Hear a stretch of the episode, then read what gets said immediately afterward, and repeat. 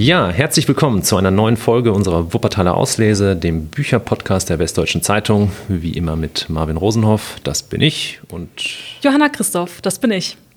Heute bei uns zu Gast der Wuppertaler Autor Michael Zeller, der direkt mal sein neues Buch mit im Gepäck hat, Wendisches Sommergewitter, eine Künstlernovelle. Ja, und darüber möchten wir heute mit ihm sprechen. Ähm, hallo Herr Zeller, schön, dass Sie da sind. Bin gerne gekommen. Sie veröffentlichen oder haben ein, ein neues Werk veröffentlicht, eine Erzählung bzw. Künstlernovelle, Wendisches Sommergewitter, im Rote Katze Verlag erschienen. Text spielt ja in Schreiern an der Grenze zur ehemaligen DDR. Warum, warum dort? Ähm, Vielleicht können Sie etwas dazu erzählen. Also ich sage mal einmal ganz kurz, worum es geht. Ein, ein Schriftsteller ist dort gefördert durch das Land Niedersachsen und ähm, ja, lebt in diesem Dorf, um dort zu arbeiten. Und er lebt allerhand rund um den Castor-Transport nach Gorleben. Ähm, das Ganze spielt 1995, muss man sich zwischen den Zeilen ein bisschen äh, erkämpfen. Genau, was hat es damit auf sich? Wieso spielt ähm, der Text dort? Ähm also die Region Wendland, äh, an der damaligen Zonengrenze gelegen, ein sehr bevölkerungsleerer Raum, sehr wenig Bevölkerung. Und da hat man gemeint, man hat ja immer oder man sucht ja bis heute Endlager für den Atommüll. Und äh, in diesem Wendland hat es Salzstöcke gegeben. Also es gibt äh, unterirdische äh, Kellerräume und man hatte gedacht, da wohnen erstmal wenig Leute. Ein Stück weiter ist die DDR und da, und da sind Salzstöcke, da können wir das einlagern, hat aber nicht damit gerechnet. Und dann schicken wir noch ein paar Künstler hin, äh, eine, eine Stipendiatenstelle, äh, die vom Kultusministerium in Hannover äh, geleitet wird. Und ähm, dann kriegen wir das schon einigermaßen hin. Das war der äh, CDU-Regierungspräsident, ähm, äh, Ministerpräsident äh, Albrecht der Vater von der jetzigen ähm, EU-Vorsitzenden. Und ähm, ich hatte ein Stipendium bekommen 1995 und just in diesen Monaten ist der erste Castor-Transport hingekommen. Und zwar, das Zeug war gelagert irgendwo in, in Baden-Württemberg und kam dann mit der Eisenbahn, kam dann hoch. Und da war natürlich in diesen Wochen, Monaten war natürlich dieser jahrzehntelange Protest, war gestaut und konzentriert und ähm, sehr fähige Leute, zum Teil auch aus Berlin. Berlin äh, ist ja etwa nur 100 Kilometer entfernt, also und ähm, Schreian war für die für die Berliner so der erste äh, Halt in der Bundesrepublik, wenn die die DDR hinter sich gelassen hatten. Und also es gab viele äh, Dinge, die diesen Aufenthalt 1995 äh, sehr wichtig gemacht haben. Und nebenbei, ich bin ja nicht hochgekommen wegen des Atommülls, sondern ich bin hochgekommen, um meine literarische Arbeit zu tun. So, und diese beiden Dinge, das habe ich äh, versucht zusammenzubringen, denn es ist ja auch ziemlich ungewöhnlich, dieser Beruf eines, eines freien Künstlers ist in der Gesellschaft nicht sehr bekannt. Nicht? Wie wir arbeiten, wie wir leben, ohne dass man das jetzt äh, in, in, ins Private zählt. Da, darum geht es nicht. Es ist kein privates Buch. Ich hoffe, das haben Sie auch so ähm, gelesen. Äh, sondern es geht um den Beruf äh, eines freien Künstlers, eines freien Schriftstellers. Was treiben die so von morgens bis abends? Aber es ist schon autobiografisch motiviert. Es natürlich, das kann ich nicht leugnen und das will ich auch nicht. Und äh, meine ganzen Bücher sind von meinen Lebenserfahrungen geprägt und ich denke, ich schreibe, um diese Lebenserfahrungen für mich selbst festzuhalten und dann die auch weiterzugeben. Und äh, ich lese auch selbst äh, Bücher lieber, wo ich äh, das Gefühl habe, dahinter steht ein gelebtes Leben. Ich kann mit erfundenen Geschichten, also äh, die Frau Rowling in allen Ehren, aber das interessiert mich nicht. Es hat mich auch nie interessiert, auch als Kind oder als Jugendlicher. Gut, ich habe Karl May gelesen, Aber das war auch das Einzige. Also ich möchte leben, ich möchte leben und die Literatur soll aus dem Leben kommen und nicht aus dem Kopf. Sie hatten es eben schon erwähnt, also diese Castor-Transporte sind halt eben, da kam dann 1995 der erste an. Also Sie, Sie haben das hautnah miterlebt, hautnah. als der da, also waren Sie quasi bei den Protesten auch dabei oder haben Sie auch dann die Polizei gesehen, alles? Also das, was ja, Sie auch da ja, sehr bildlich ja, beschrieben haben. Ich habe mit dem, das ist ja ein kleines Land, ich hatte, war mit meinem Fahrrad oder mit den Bussen, ich habe kein Auto. Auch das ist, also freie Künstler haben in der Regel kein Auto. Äh, jedenfalls früher, jetzt äh, ist das vielleicht ein bisschen leichter. Ich habe mit Fahrrad und mit Bussen habe ich alles mitbekommen, äh, sehr intensiv und dann macht man natürlich auch nichts anderes. Dann lässt man die Arbeit liegen und wenn da eine Großdemo ist, dann fährt man natürlich zu der Demo hin. Also sonst bräuchte ich da nicht zu sein diese, die, die, Hauptfigur, Andrich, ich war erstmal ähm, überrascht beim Lesen, dachte ich, mir ist mal ein komischer Vorname. Und dann kam heraus, er heißt Carlo. Ähm, und man erfährt eigentlich nicht viel von diesem Menschen. Ähm, er ist ein sehr passiver Beobachter. Ja. Ähm, wer, wer ist das? Woher kommt diese Figur? Also ich denke, Kunst ist im Wesentlichen, jetzt kommen die verschiedenen, äh, ein, ein Komponist oder ein Maler oder ein Bildhauer, plus ihre weiblichen äh, Ergänzungen oder, oder äh, anderen Seiten ich denke, Schriftsteller sind, und ich will damit auch zeigen, dass äh, Künstler keine Teilnehmer sind, sondern die beobachten das, was in der Gesellschaft vor sich geht, sehr genau, sehr kritisch, äh, mit ohne eigene Interessen, weil sie ja ganz andere Interessen haben. Ähm, und von daher ist da auch eine einigermaßen Objektivität gegeben bilde ich mir ein. Äh, und ich habe mir das angeguckt, äh, natürlich mit Sympathie für die Demonstranten, aber auch mit Sympathie ähm, äh, der Polizei, die ich nun auch hautnah, also wir haben uns riechen können und, und an den, hätten uns an den Haaren ziehen können. Ähm, auch sympathische junge Leute, also da war gar nichts gegen zu sagen und die waren auch höflich. Das waren keine, keine Raubeine, das waren ganz höfliche Leute, die gesagt haben, bitte hier nicht, gehen Sie bitte irgendwo anders. Damit kann man leben. Ich jedenfalls. Und ich bin jetzt auch keiner, der dann, was andere dann natürlich gemacht haben, jüngere Leute haben natürlich die Fäuste geballt und, und äh, die waren nahe dran, also loszuschlagen. Und, aber der Widerstand im Wendland, und das war also eine besondere Qualität, der war gewaltfrei. Darauf haben die großen Wert gelegt, dass also keine Gewalt angewendet wird. Das war für mich natürlich auch angenehm. Und in den Medien ja durchaus anders dargestellt, zumindest wird es im ja, Buch. Ja, ja. Ich habe das ja auch versucht zu korrigieren. Ich habe dann mich gewundert, was ich dann in den Zeitungen las. Äh, das habe ich bei den Demonstrationen nicht gesehen. Und das ist ja, ja, das ist ja oft so. Nochmal kurz ab von diesen, von den Protesten damals. Ist, man erfährt ja oder man lernt viele, viele Charaktere kennen, die in diesem Dorf halt leben. Genau, ähm, das ist zum Beispiel der Reiners, der neue Vorsitzende ähm, dort in dieser Dorfgemeinschaft, den Ludger Schulze, der, den er abgelöst hatte. Äh, inwieweit haben diese Leute wirklich existiert? Kommen die, die meisten aus ihrer Erinnerung? Natürlich. Ich bin, seit ich äh, Kind bin, also seit äh, Kind, Jugendlicher, führe ich Tagebuch. Und äh, da kann ich mich immer versichern und dann auch ausführlicher. Ich habe dann in solchen Situationen, schreibe ich dann ausführlicher Tagebuch. Oder äh, tu das nicht ins Tagebuch, sondern sammle das als Unterlagen, als Notizen für später mal.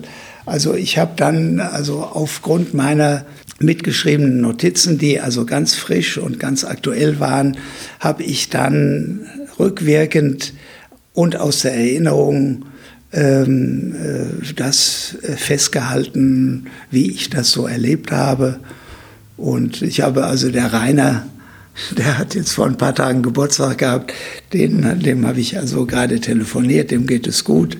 Der hat jetzt seinen Bauernhof äh, aufgegeben, der ist auch im Ruhestand. Und äh, ja, also wir haben da weiter Kontakt. Also wissen diese Leute, dass die in dem Buch vorkommen? Das habe ich ihnen verraten und äh, ich, äh, aber die kommen ja sehr nett. Die kommen ja. Der, der Ludger Schulze ist leider gestorben. Der äh, hätte sich vielleicht nicht so gefreut, aber und seine Mutter ist sicher auch tot. Also äh, die kommen ja gut weg.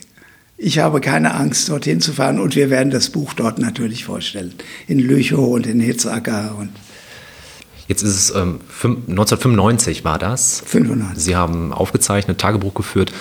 Warum hat es so lange gedauert, bis dieses Buch jetzt erst rauskommt? Das ist eine gute Frage. Das frage ich mich auch. Ich habe lange gebraucht, bis ich so ein persönliches Buch äh, geschrieben habe. Also das, und deshalb freue ich mich auch, dass das Buch da ist.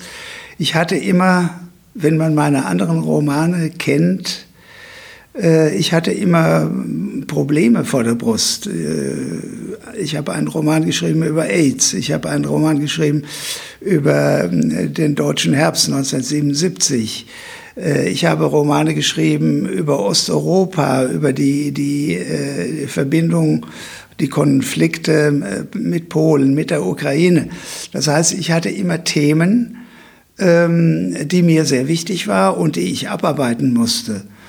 Und jetzt, äh, wo ich doch schon ein fortgeschrittenes Alter erreicht habe, habe ich mir dann mal erlaubt, auch von mir zu schreiben, aber nicht von mir als Person. Das habe ich in früheren Büchern schon auch immer mit einfließen lassen. Aber ähm, äh, was mir wichtig ist über den Berufsstand, weil ich sehe, dass über den Beruf des Schriftstellers eben doch sehr viel Falsches und Irriges äh, im Umlauf ist und äh, äh, jeder Fußballer, der ähm, äh, also sein, seine Erinnerungen schreiben lässt, der nennt sich Schriftsteller oder jeder Studienrat, äh, der dann mal ein Gedichtbändchen veröffentlicht, nennt sich auch Schriftsteller. Äh, das ist es alles nicht. Also ähm, ähm, Lothar Matthäus möge mir verzeihen, aber er ist ein guter Fußballer gewesen, aber ein Schriftsteller wird er nie werden. Was macht denn einen richtigen Schriftsteller aus? dass er nicht Fußball spielen kann. okay. Oder nicht so gut. Dass er mindestens 24 Stunden am Tag an seinen Texten arbeitet. Das geht nicht nebenbei, das behaupte ich. Ich war lange an der Universität, ich habe auch daneben geschrieben, aber richtig geschrieben habe ich erst, als ich, die, als ich gesehen habe, entweder oder, entweder du bleibst Professor oder du wirst ein richtiger Schriftsteller. Und dann habe ich mich eben dafür entschieden. Ich bin sehr froh, dass ich das so gemacht habe. Und ähm, das wollte ich nie nebenbei. Also nebenbei auch ein Fußballer, der muss 24 Stunden, muss der Fußball spielen. Er darf auch ein bisschen schlafen, darf auch mal ein Bier trinken, aber äh, er sollte nicht noch, ja, ich weiß nicht was, Studienrat oder also es ist nichts, was man nebenbei Es ist kann. nichts, man muss was sich man dem voll verschreiben. Das ist sehr fordernd. Das ist sehr fordernd. Und äh, Gottfried Benn hat mal, ähm, äh, den, der war ja nun auch Arzt, aber er war Lyriker. Gedichte kann man eher mal so zwischendurch schreiben, äh, Romane nicht. Ähm, äh, ben hat gesagt, ich muss immer den Kopf frei haben für einen Vers, für einen Text. Also wenn ich nun mit Schülern, mit Studenten zu tun habe, habe ich die Studenten im Kopf und sollte die auch im Kopf haben. Denn das sind Menschen, deren Schicksale mit mir zu tun haben. Und äh, dann kann man nicht auch noch die andere Hälfte des Kopfes für den Text äh, haben. Ich jedenfalls konnte es nicht. Es mag Leute geben, die das können. Ich konnte es nicht und ich wollte es nicht. Genau, und ich meine, bei vielen von ihren äh, Texten, sage ich jetzt mal, ist auch eine gewisse politische Note. Ich meine, ist das etwas, was sie einfach, was sie wollen, dass sie das in irgendeiner Art und Weise aufarbeiten können? Genau, falls Sie es nochmal genauer erklären können. Natürlich, ähm, ich halte mich schon äh, für einen politischen Schriftsteller, aber nicht in dem Sinne, ich bin kein Lauter. Ich äh, muss jetzt nicht wie Günter Grass äh, also für irgendeine Partei äh, Reklame machen oder sagen, die nicht und wählt die und das überhaupt nicht, sondern ich beobachte die Gesellschaft, die Bewegungen in einer Gesellschaft sehr kritisch und auch ähm, anders, als sie im Großteil der Gesellschaft äh, beurteilt werden, auch zum großen Teil anders, als die Medien sie sehen. Und darüber schreibe ich. Und ich finde, Das ist sehr kostbar für eine Gesellschaft. Das ist ein Gratisdienst, ein Gratisdienst an der Gesellschaft, den wir leisten auf unsere eigenen Kosten. Uns bezahlt keiner. Wir machen das, äh, wir machen das, weil ja aus Leidenschaft oder ja, weil wir einen Schlag haben oder was auch immer. Wie schreiben Sie? Also wenn das ähm, das Leben so bestimmt, ähm, was es auch muss, Ihrer Meinung nach, wenn man sich Schriftsteller nennt oder Schriftsteller ist, wie sieht Ihre Routine aus? Wie, wie arbeiten Sie? Oh, ab 9 Uhr, neun, halb zehn sitze ich am Schreibtisch.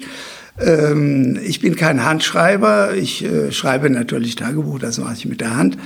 Aber ich habe immer Maschine geschrieben und äh, jetzt eben seit äh, einer gewissen Zeit äh, mit Computern.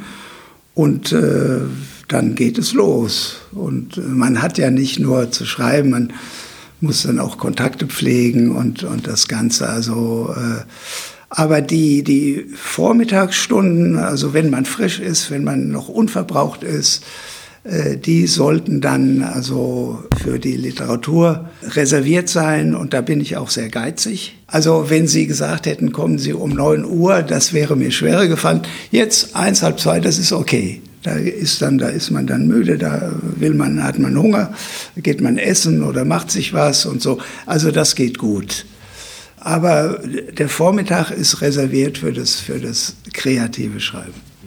Und was machen Sie, wenn Sie auch mal, haben Sie auch mal eine Schreibblockade? Und wenn ja, was machen Sie dann? Berufen Sie es nicht, aber nein, hatte ich noch nie. Damit kann ich nicht dienen. Ich bin immer ganz neidisch, wenn Leute dann also von ihren dramatischen äh, Schreibblockaden sprechen und wie sie die dann überwinden. Und äh, bin ich immer ganz neidisch. Also ich habe das alles nicht. Ich äh, äh, bin ein biederer, einfacher Mensch, der seine Arbeit tut, wie Albrecht Dürer da seine Madonnen runtergemalt hat.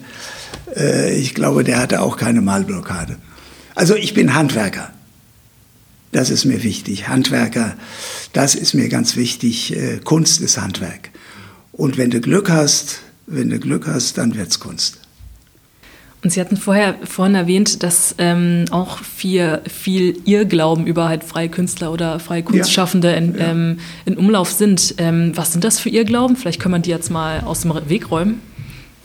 Dass man, dass man das intensiv machen muss und dass man das nicht nebenbei machen kann und dass man nicht mit einem Zweitberuf oder sich so durchhangeln kann von den Autoren, die in der Geschichte übrig geblieben sind, das waren alles Vollblut-Leute, äh, die nichts anderes gemacht haben, als zu malen, zu komponieren und zu schreiben. Und das ist in unserer Freizeitgesellschaft, äh, das ist vergessen und dass das harte handwerkliche Arbeit ist, äh, das könnte man in unserer Zeit mehr beherzigen, als man es tut. Es braucht natürlich ein bisschen, bis man zu diesem Punkt kommt. Jetzt kann ich mich voll und ganz auf ähm, ja, die Kunst konzentrieren. Nicht einfach. Das ist nicht einfach. Und ich weiß auch nicht, äh, ob ich es jemandem empf empfehlen würde, einem, einem jungen Menschen. Wenn er es will, dann braucht er keine Empfehlung, dann macht er das. Aber jetzt jemandem zu sagen, du hast ganz Talent, du könntest das, äh, und zu sagen, mach Schriftsteller, das wäre mir zu viel Verantwortung. Also das, das ist schon ein, ein sehr harter Schritt. Das ist ein sehr harter Schritt. Warum? Also worin besteht das Risiko, dass man da... Naja, dass man leben muss, dass man Fixkosten hat, dass man Elektrizität, Telefon, Miete, äh, also mit diesen Büchern verdient man ja so gut wie nichts. Das sind ja äh, ein Lyrikbändchen, äh, wenn Sie da 500 Exemplare von verkaufen, dann sind Sie schon ein König. Davon kann man nicht leben. Jetzt heißt es im Klappentext von dem, von dem Buch, dass es auch ähm, aktueller denn je ist, das Thema. Ähm, inwiefern? Vielleicht können Sie dazu was, was sagen. Naja, Sie sehen ja mit der, mit der Atomkraft, also das ist ja auch noch nicht entschieden. Das ist ja auch in, in den verschiedenen Ländern, wird das ja auch verschieden entschieden. Äh, ich habe den Eindruck, dass um Deutschland herum die, die Atomkraftwerke zunehmen, in Amerika äh, auch.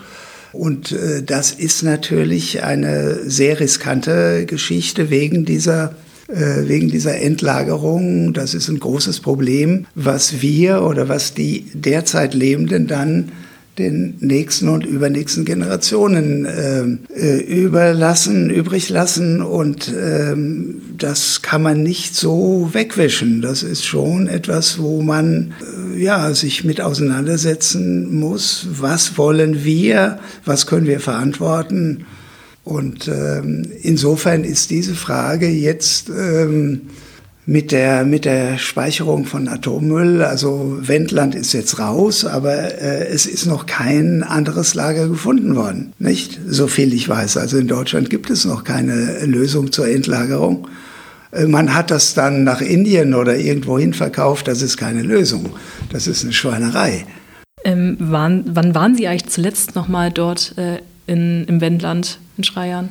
Oh, das ist lange her. Da kommt man nicht so ohne weiteres hin. Also äh, ich freue mich jetzt wieder hinzukommen.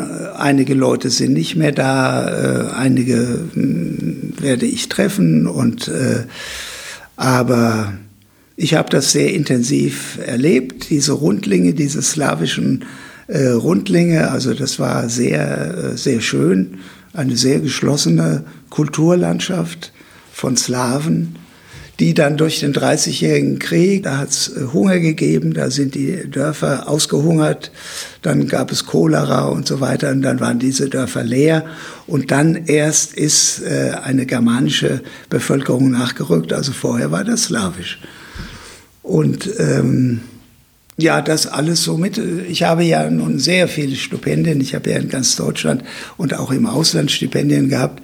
Das ist sehr reizvoll zu erfahren. Da erfährt man sehr viel, äh, was man auf einer normalen Reise nicht erfährt. Also wenn Sie irgendwo äh, neun oder zwölf Monate leben, dann kriegen Sie schon eine Menge mit.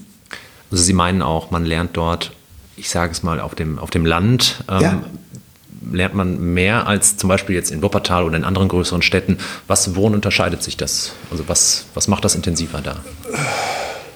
Auch das würde ich jetzt nicht sagen. In, in Wuppertal äh, lernt man auch sehr viel, aber das ist dann äh, begrenzt auf diese Region und es gibt eben sehr viele Regionen, Gott sei Dank. Und äh, wenn sie länger irgendwo leben und dann auch richtig leben, nicht nur also als Reisegast mal und dann am Wochenende wieder nach Berlin fahren oder nach Wuppertal, sondern ich habe dann richtig dort gelebt und äh, mich dort eingelassen und äh, dann kriegen sie äh, sehr viel mit und ich kenne Deutschland ganz gut dadurch.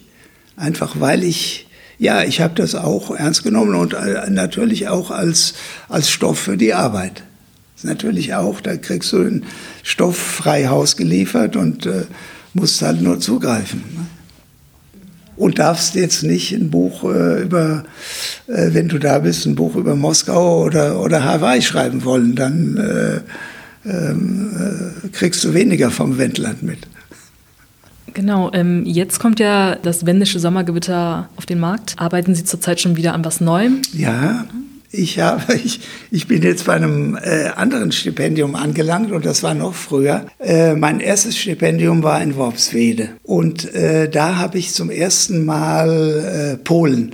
Da war neben mir eine polnische Malerin und ich bin Bundesrepublikaner. Ich bin zwar in Breslau geboren, aber ich hatte ja mit Polen nichts zu tun.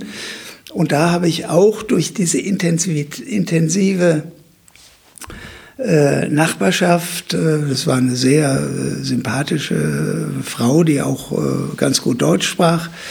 Und da habe ich das erste Mal ähm, einen Polen und die hatte natürlich Bekannte, also da habe ich mehrere Polen kennengelernt. Und das war dann auch ein Grund, dass ich nach 1990 dann sofort nach Polen gefahren bin. Also es hat alles seine, seine Gründe und darüber habe ich jetzt geschrieben. Ähm, dass diese Erzählung ist eine lange Erzählung, äh, die nennt sich Fundevogel, die wird aber keine eigene Veröffentlichung sein, sondern die kommt in einen Erzählband, äh, der dann etwa so 250 Seiten haben wird. Also ist schon fortgeschritten, schon fast fertig. Äh, da ist nicht mehr allzu viel zu machen. Hm. Ja. Sie haben Polen erwähnt, Sie sind ja in Breslau geboren. Sie sind aber auch sonst mit dem Osten sehr verbunden. Ja. Wie, woher kommt das? Durch die Geburt, durch, äh, also ich war natürlich äh, als Flüchtling äh, war Breslau für mich nur ein Wort und ich war nie in Breslau gewesen. Das hieß Wrocław oder heißt Wrocław. Und äh, das war nicht erlaubt, dorthin zu fahren. Und äh, wie dann aber die Grenze aufgemacht hatte, aufgemacht wurde, bin ich dann sofort hin und äh, wollte das sehen.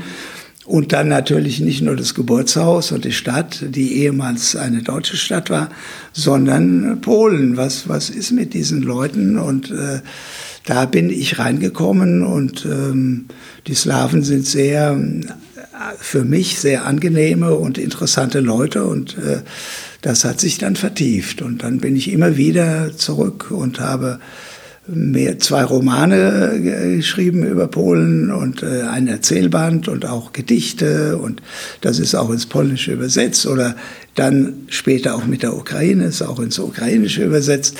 Also da sind eben Verbindungen, ähm, ja, äh, die erst in der zweiten Hälfte meines Lebens eingetreten sind, denn äh, wie die Grenze gefallen ist, war ich schon 45. Und äh, Zeller, Sie hatten ja schon erwähnt, ja, Sie schreiben Erzählungen, Romane, aber auch Gedichte. Und in dem wendischen Sommergötter werden ja auch Gedichte, sind auch Gedichte abgedruckt. Sind die damals entstanden oder jetzt neu, frisch, sage ich jetzt mal? Das ist eine, auch eine gute Frage. Äh, die sind, glaube ich, von damals. Die sind von damals, ja. ja. Sowas kann man dann nicht, äh, äh wobei dieses, jetzt haben wir wieder Frühling mit diesem Grün da, äh, diese, dieses Überwältigen, überwältigt werden von dem frischen neuen Grün, ähm, habe ich gedacht, ja, ja, das ist so, so ist es. Und das war in den 90er Jahren und das ist heute wieder genauso. Also insofern sind da auch ähm, also alte Dinge drin, die, die aber für mich nicht alt sind. Ne? Weil Gedichte sind, die sind immer spontan.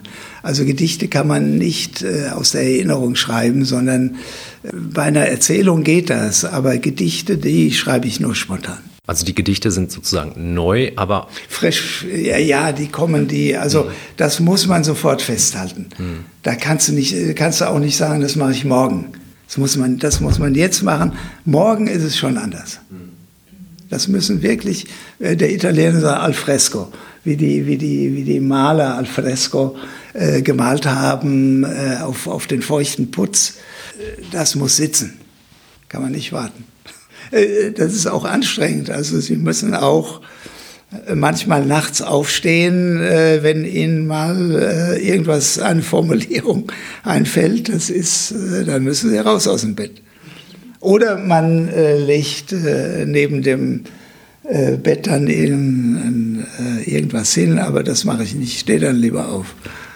Also das kommt vor, dass Sie nachts ja, ja, ja, ja, haben, hochschrecken und mit einer Das sind Idee. diese 24 Stunden, von denen ich geredet habe. Ne? Sie sind ja, ja, wie Sie ja schon sagen, wirklich eigentlich permanent am Arbeiten. Ja. Genau. Ähm, kommen Sie denn auch selber mal dazu zu lesen? Oh ja, oh ja, natürlich. Äh, das ist mein, das ist auch mein Hobby. Haben Sie einen Autoren oder Autorin, ähm, die für Ihr Leben wichtig sind? Ja, sicher, klar. Aber das sind viele. Das ist jetzt nicht einer.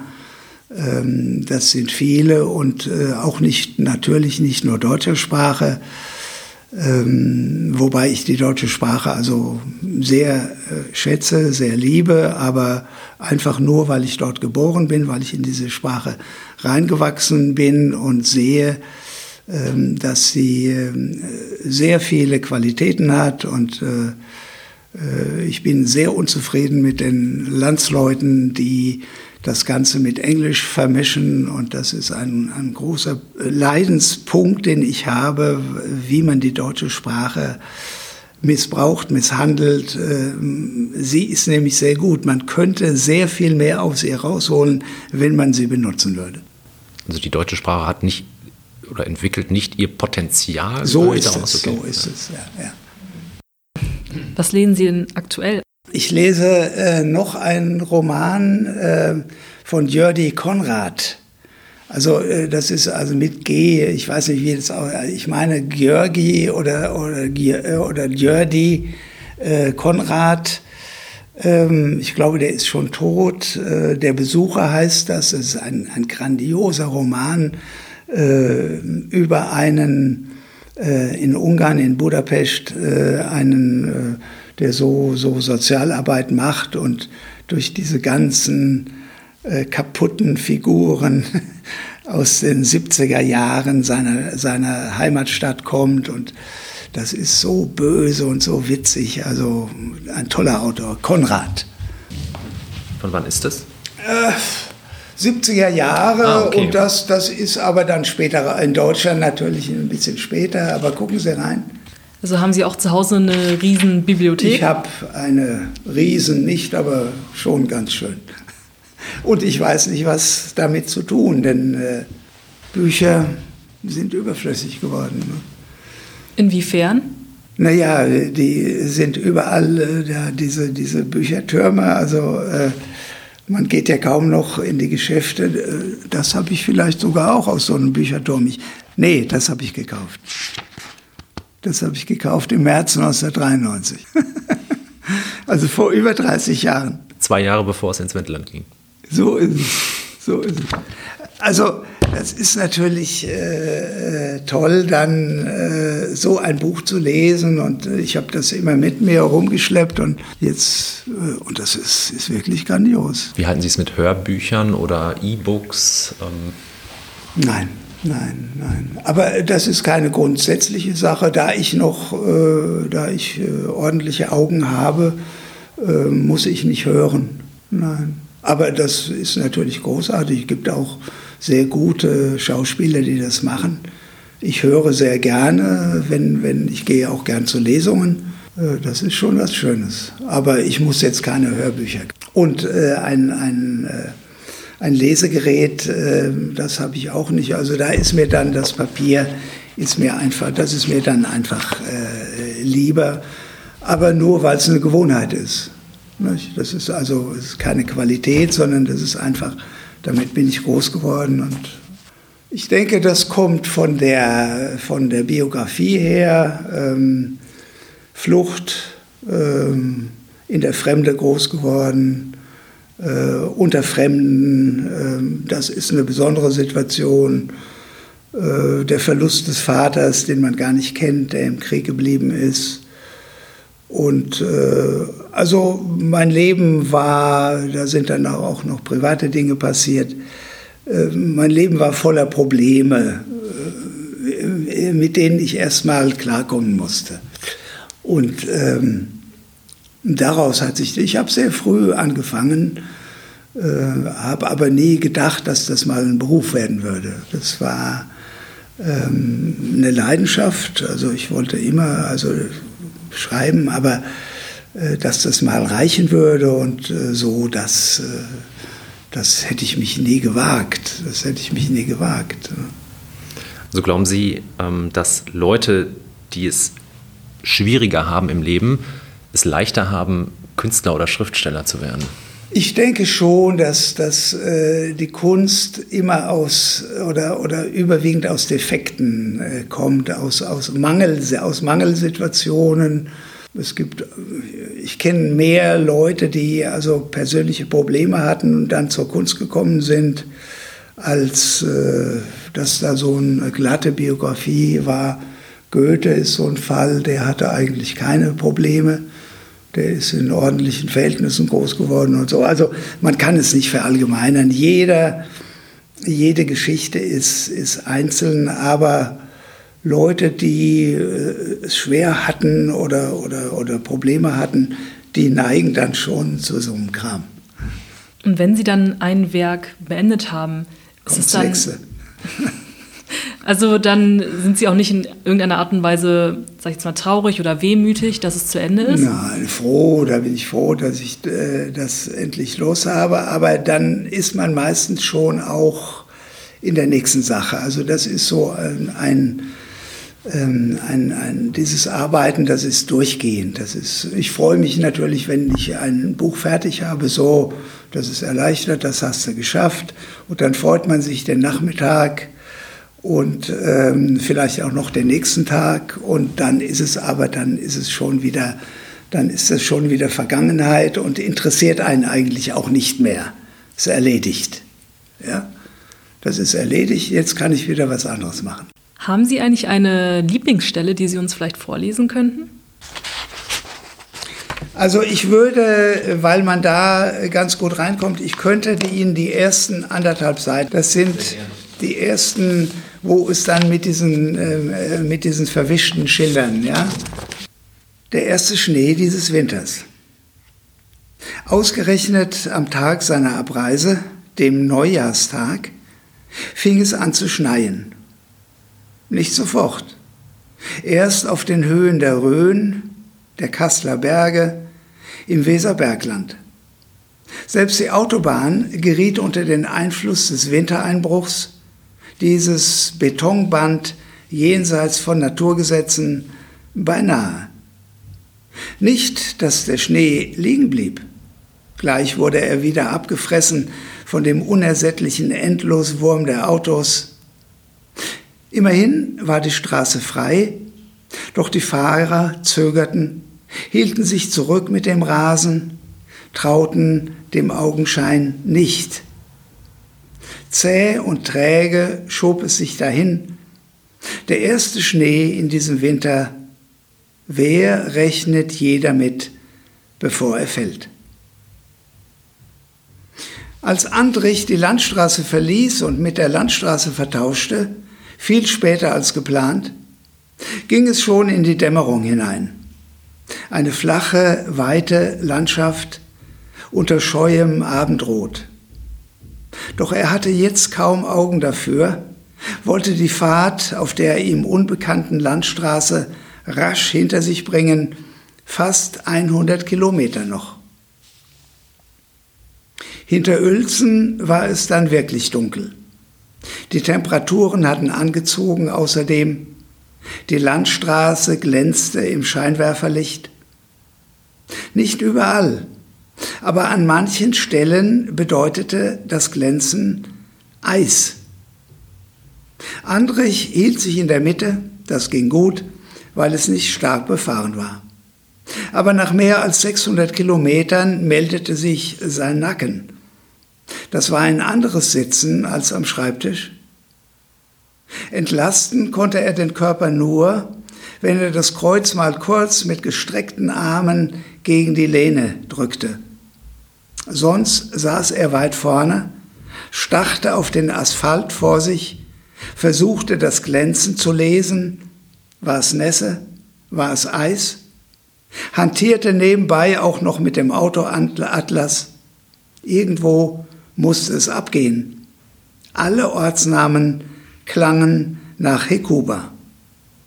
Vollkommen verquere, unvertraute Namen bei diesen komischen Wänden blieben selbst dem Schriftsteller auch nach dem dritten Lesen nicht haften. Und dann die Verkehrsschilder, die Verkehrsschilder aller Art waren vom Schnee zugeweht im Schritt fuhr Andrich an ihnen vorbei, ahnte zwei, drei Buchstaben, musste Puzzle spielen, ohne jede Neigung dazu jetzt. Es wurde immer schlimmer und konnte doch nicht mehr weit sein, sein Ziel, bis er merkte, es war ja gar nicht der Schnee, der die Richtungsanzeiger und Ortsschilder unleserlich machte. Unter dem hingewehten Schnee saßen schwarze Balken und dicke schwarze Punkte. Irgendwelche Vandalen hatten die Schilder mit Farbe unbenutzbar gemacht. Reste eines Silvesterstreichs, wohin er auch kam, kein Schild ausgelassen. Nein, kein Klamauk, das wäre eine mühselige Silvesternacht gewesen. Irgendein Sprachenstreit von Minderheiten, die ollen Wenden vielleicht, wild, wild gewordene Volkstümler, die zu den deutschen Ortsnamen die ursprüngliche slawische Bezeichnung gesetzt haben wollten, wie in Kärnten oder früher mal in seiner Jugend noch in Südtirol. Dann war er da, endlich. Um die Abzweigung zu finden, hatte er anhalten müssen, Aussteigen, den Schnee abgekratzt von dem Richtungspfeil, da las Schreian, Gott sei Dank. Fuhr die letzten paar hundert Meter im Schritt, rechts im Kegel das gelbe Ortsschild. Pech, schwarze Nacht inzwischen. Was war das? Nicht Schreian? Gorleben stand da. Schwarze Schrift auf gelbem Grund, keine Frage. Aber Gorleben lag doch verdammt nochmal beinahe 20 Kilometer entfernt. Hatte es da eine Eingemeindung gegeben? Das Wirtshaus war beleuchtet. Es ging auf 9 Uhr abends zu. Keine Selbstverständlichkeit auf dem Land. Der Fahrer war hungrig, müde, wollte sich strecken, ein Bier trinken. Vor dem Bestellen, doch ein Bier gab es schon mal in Auftrag, ehe er die Speisekarte unter die Lupe nahm, fragte er die Bedienung, was es denn, du lieber Himmel, mit dem Ortsschild Gorleben da draußen auf sich habe. Blasses Mädchen, nicht sehr helle. Sie sei nicht von hier. Hilfloser Blick zum Chef hinterm Tresen. Der stierte vor sich hin, versuchte es dann doch irgendwie, während er das Pilz zapfte. Da seien ebenso Leute, die überall Gorleben Aufkleber auf die Ortsschilder pappten. Gorleben ist überall und sowas stünde da drauf. Das wäre wohl so eine Art Protest von denen oder sowas. Erschöpft zuckte er die Achseln und zählte dem Gast dann schnell auf, was es nicht mehr gäbe auf der Karte. Donnerwetter, sein Gedächtnis war nicht übel. Doch zwei, drei Stunden, doch zwei, drei Sachen blieben übrig, die dem ausgehungerten Andrich nicht völlig unsympathisch waren. Erstmal setzte er das Bier an und ließ es weglaufen und war erleichtert. Heil hier zu sein und seine Füße unter einem Wirtshaustisch ausstrecken zu können, auf den gleich etwas zu stehen käme und nirgendwo gerate dabei den Sohlen ein Hebel in die Quere. Vielen Dank. Vielen Dank. Danke, danke euch auch. Ja, Herr Zeller, vielen herzlichen Dank, dass Sie heute bei uns waren. Das war die neue Folge unserer Wuppertaler Auslese. Wir hoffen, es hat euch gefallen. Wenn ja, abonniert uns bei Spotify und hört in zwei Wochen wieder rein. Bis dann. Bis dann.